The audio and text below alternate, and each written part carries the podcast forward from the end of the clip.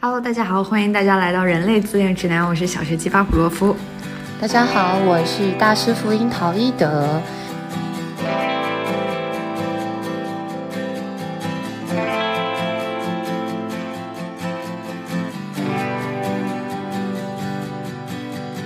我最爱去的唱片店。那今天这个内容呢，其实是来自于我们呃咨询室的一个来访。对，我们最近有好多青少年的来访，特别是在小升初或者初升高或者临近高考的这些孩子来到我们的咨询室。对，然后这些孩子的心理问题呢，有一些都是比较相似的，比如有一些孩子会告诉我，呃，他有某一门的这个学科呢，主观能动性他就不是很强，不太愿意去学这门学科，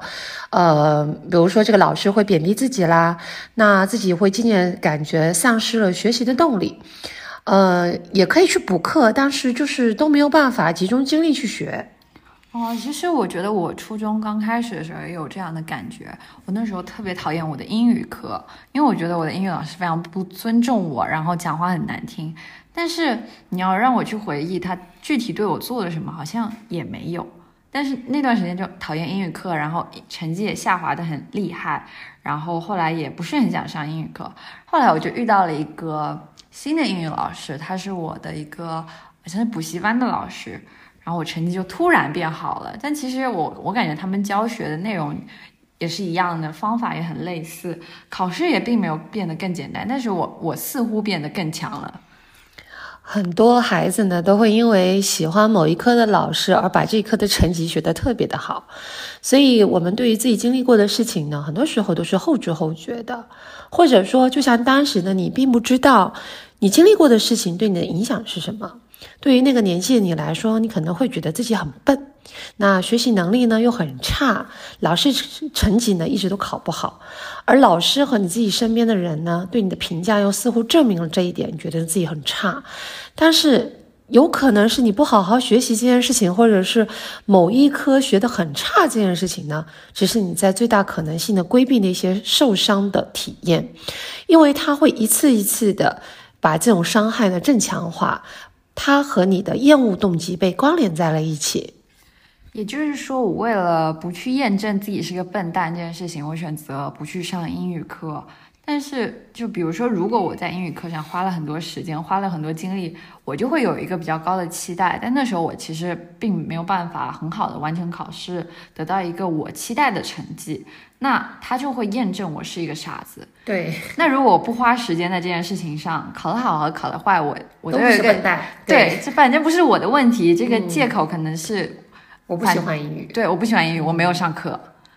对，我们也可以再举一个例子啊，就比如说你经历过了一次很受伤的恋爱，或者你被自己的好朋友所背叛，那从此以后你的性格好像就像变了个人一样，你可能会很久时间都不愿意和比其他人来往，然后不信任别人，你会变得很孤僻啦。然后呢，很多曾经你会去做的事情，现在都不会去做了，很多以前会开的玩笑，现在也不会再开，你就会觉得自己好像变得很抑郁。其实那个时候呢，你不知道。那也有可能呢，你会变得非常的叛逆，然后非常的嚣张，收起了所有的善意和软软弱。你会对每一个人呢，好像都展示了你的新面孔。别人会说你很有个性，或者会说你很强大，但是其实你只是用一种方式把自己保护了起来，没有人再能触摸到你柔软的内心。所以在人哈，慢慢的。这种一生里面，这种起伏的这种人生际遇里面呢，每一种的形态都反映了自己下意识的，呃，这种心理状态，呃，利用你自己仅有的一些心理资源呢，去应对某一刻所遭受到的这种现实。因为我们不知道发生了什么，所以其实我们也不知道你应该会去怎么做。所以很多人会说哈，也许在很多年呃年以后，你跟一个人聊天，跟一个人谈话。然后呢，或者你看了一本书，或者你看了一个什么戏剧，或者在某一次的心理咨询当中，你突然意识到，灵光一闪，对你经历过的很多事情，在你身上发生的，远比你体验或者说你能被你意识到的，其实，呃，是是多很多的。这就是我们说那个潜意识在作祟，对吧？就是我们的潜意识里头可能已经感受和学习到了一些东西，但是我们没有办法察觉。就像刚刚说我回避英语课一样，其实直到你刚刚提起这个关于大家不喜欢某一科老师，所以不喜欢上课，包括这种机制，我才察觉到，其实我不一定是因为老师，或者不一定是讨厌英语，而是过往的一些创伤经历告诉我，就是用用这种方式，我就可以不受伤害。对，不受到伤害。对，就好像你说，我就我就可以，就潜意识告诉我，其实不用努力，这样的话，我就不会证明自己这颗学不好，是个笨蛋。所以说，有的时候我们不去感知，也不完全是一件坏事。它会帮助你选择一条你认为当下最安全的一个路径。那你处理不了的，或者是不知道怎么去处理的这些事件啦，或者痛苦啊，他们就没有办法打扰到你，这就形成了一种我们经常说的一种防御机制。那防御机制可以让我们会呃以内心更多的一个安全感和适应性继续生活下去。所以其实这种我认为是藏在我的潜意识里的，嗯，防御机制能帮助我们更好的活着，因为我们在防御机制的保护下就可以避免掉非常多的痛苦了。对，话是这么说的啦，但是你要知道，防御机制的形成呢，它是一定要付出代价的，比如说。嗯，这时候我们会发现很多事情它只剩下一个单一的可能性，我们要么 A，要么 B。那防御机制帮我们过滤掉了很多有可能你原本会发生的，但是却没有发生的其他的现实版本，而且会影响到我们一个人未来的所有的生活，会影响到我们的社交圈子啦、生活啦、恋爱啦、家庭啊、工作等等。那你们，你只会按照自己的意识去选择一条你认为最安全的那条路。那么，换言之，你的生活的体验性它就会变得很小了。也就是说，防御机制其实悄咪咪的把我们的人生都安排好了。我们遇到什么样的情绪需要回避，我们需要否认什么样的感受，一切好像都有了它自己的命运。就是我们可能没有察觉，但是一切似乎都按部就班的进行。其实这样的不察觉，让我们的人生失去了非常多的可能性和改变。对中国有一句古话叫做“一朝被蛇咬，十年怕井绳”，说的就是这样子的一个状态。就是当我们遇到某一些很痛苦的事情的时候，我就会下意识的回避掉，或者把自己保护起来，以防止以后不要再发生这样的事情。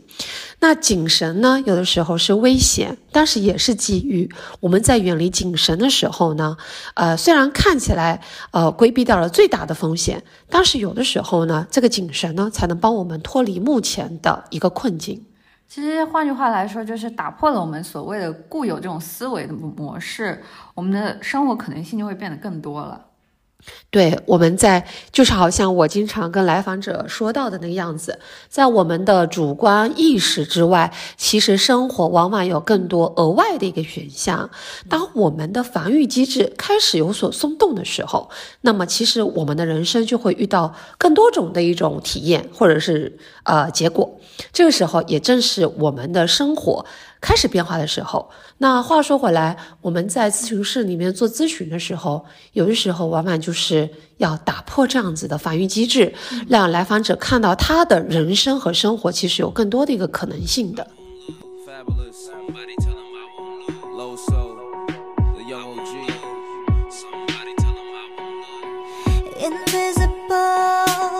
就是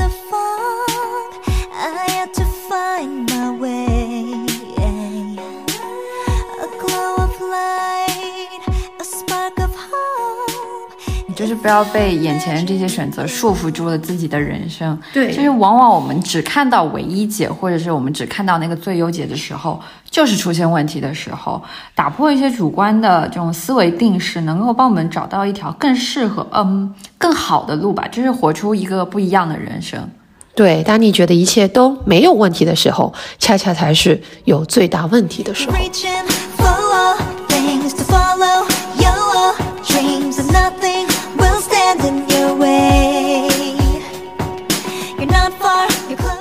今天播客就到这里吧，我们下期再见，拜拜，拜拜。